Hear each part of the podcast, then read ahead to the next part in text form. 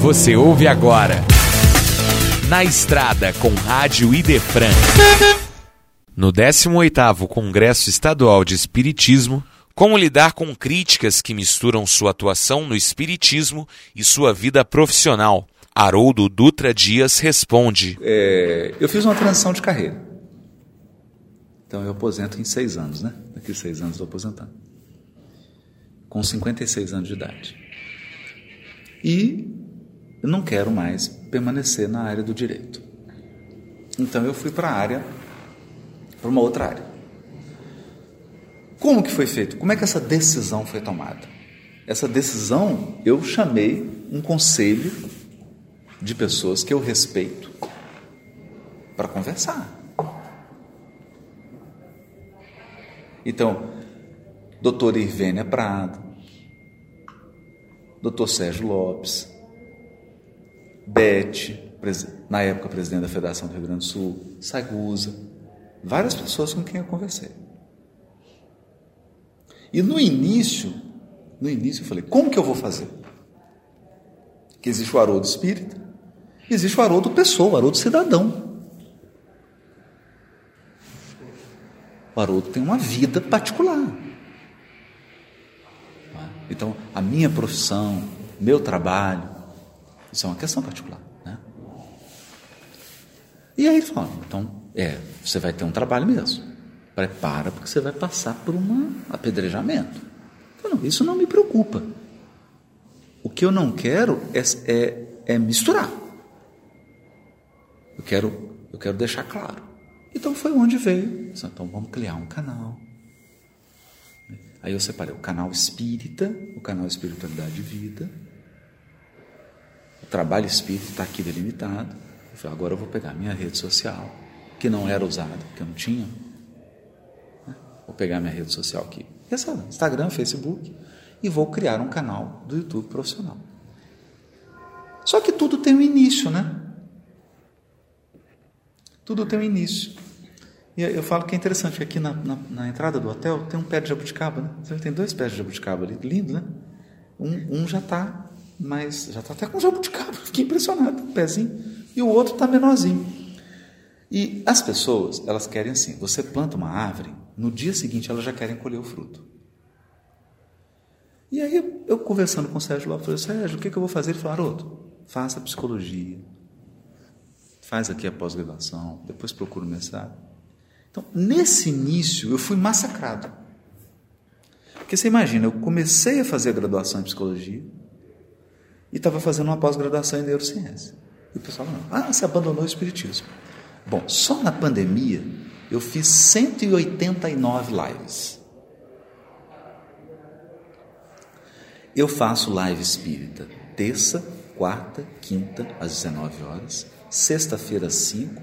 Na segunda-feira, às 20 horas, eu faço a live para a federativa, para grupo, que é o dia que eu atendo. Então eu tenho live segunda, terça, quarta, quinta, sexta, 5 horas. Toda semana. De live espírita. Mais os compromissos. Ontem uma pessoa mandou assim no Instagram: Você abandonou o Espiritismo? Eu, já, eu, não, eu não respondo mais, porque. Não respondo mais. Né? E aí foi construindo.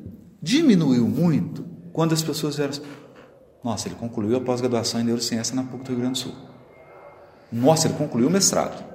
Nossa, agora ele está no doutorado em neurociência.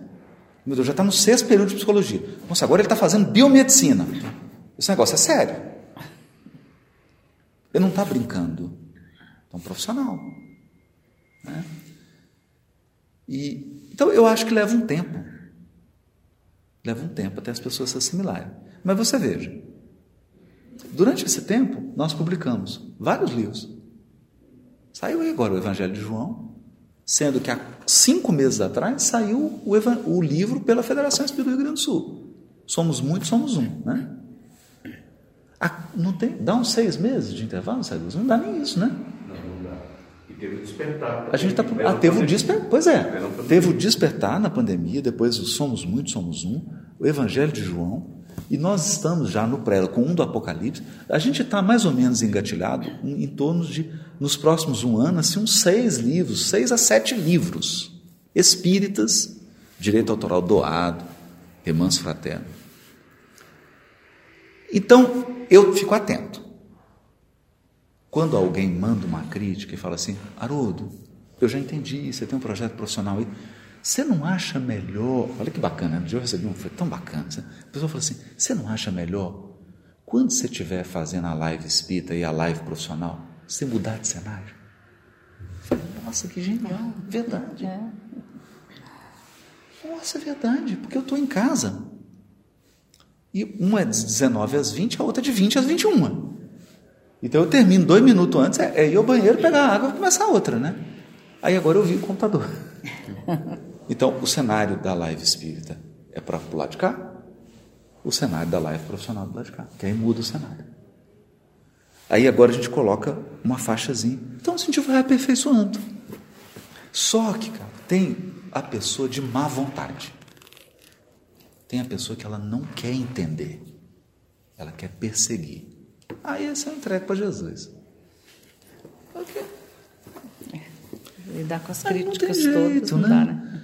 Porque você está fazendo a coisa certinha, você está ali, né? E aí, por exemplo, hoje, né? Todo mundo tá, fica meio que duvidando, né? Será que é profissional mesmo? Será que é profissional? Aí o meu tribunal, o Tribunal de Justiça de Minas Gerais, me chamou para fazer um curso sobre equilíbrio emocional. Aí eu postei nas redes. Gravei o curso, seis horas de curso. Agora, o CNJ, o Conselho Nacional de Justiça, pediu o curso para divulgar para os tribunais do país. Aí eu divulguei também. Eu divulguei. TRTs, TREs, os tribunais todos chamando, não quero que você fale sobre equilíbrio. Aí eu vou, gravo, faço para mostrar o seguinte: se fosse espírita, o tribunal não podia chamar. Não pode. Porque você não pode fazer palestra religiosa no âmbito do tribunal. Nenhum tribunal permite isso. Né? Então, se não fosse projeto profissional, eu não entrava. E aí, cara, você vai vendo como é que é interessante, né? Quem me chamou para fazer esse curso foi o presidente do tribunal. Chamou no gabinete falou: Haroldo, 60% das licenças de saúde hoje no tribunal são licenças psiquiátricas, inclusive de magistrados. Eu gostaria que você fizesse um curso de equilíbrio emocional. Nós precisamos falar disso. Eu falei: Eu também acho, presidente. E agora o CNJ pediu o meu curso, acabou de sair um relatório, subiu para 78%. 78% das licenças em todos os tribunais do Brasil, servidoras, servidores, magistradas e magistrados, são licenças por depressão, ansiedade, síndrome do pânico e outros transtornos mentais. Aí meu coração apazigou. Meu coração apazigou. Falei, acabou. Fui chamado no TST, Tribunal Superior do Trabalho, um congresso deles. Falei. Apazigou. Agora é o seguinte: eu não tenho, nessa encarnação, transtorno esquizofrênico. Então a pessoa sabe que o juiz Haroldo e o profissional é espírito, eu não escondo isso. Eu não escondo que eu sou espírito. Mas eu vou lá, me atenho, eu faço uma palestra profissional, apresento dados profissionais, eu apresento a minha abordagem. Agora eu tenho titulação. Né? Então mudou, mudou muito. Mudou muito. Porque agora você chega no tribunal e fala assim: doutorando e mestre em neurociência pela FIA. já. Porque né, já estou no ambiente acadêmico, já tem, diminuiu muito. Mas os, os perseguidores, não adianta. Não adianta. É. Mas é bom tê-los. É bom tê-los. Porque é muito perigoso você caminhar sem resistência nenhuma. Não acho bom isso não. É sempre bom você ter uns ferrinhos de dentista assim. Porque você fica vigilante. Entendeu? Se eu não tivesse resistência nenhuma, eu podia baixar a guarda e acabar misturando, fazendo uma coisa errada. Como eu sei que tem os críticos porque aí eu falo que é o, é o crítico da bilis, né? Ele não, não tem razão, só tem ódio. Eu acho isso bom porque eu fico vigilante. Então, quando eu vou lançar alguma coisa, eu falo assim, né? A gente, a gente fala, hum, será que esse negócio. É, não, acho que a gente vai ter que mudar esse título aqui, porque isso aí pode. Aí você fica mais atento. Mas a gente não controla tudo, né? Não tem jeito, né? Não tem como, né? Você controlar todos os fatores, todos os elementos. Né? É difícil. Esse foi Na Estrada com Rádio Idefran, no 18º Congresso Estadual de Espiritismo.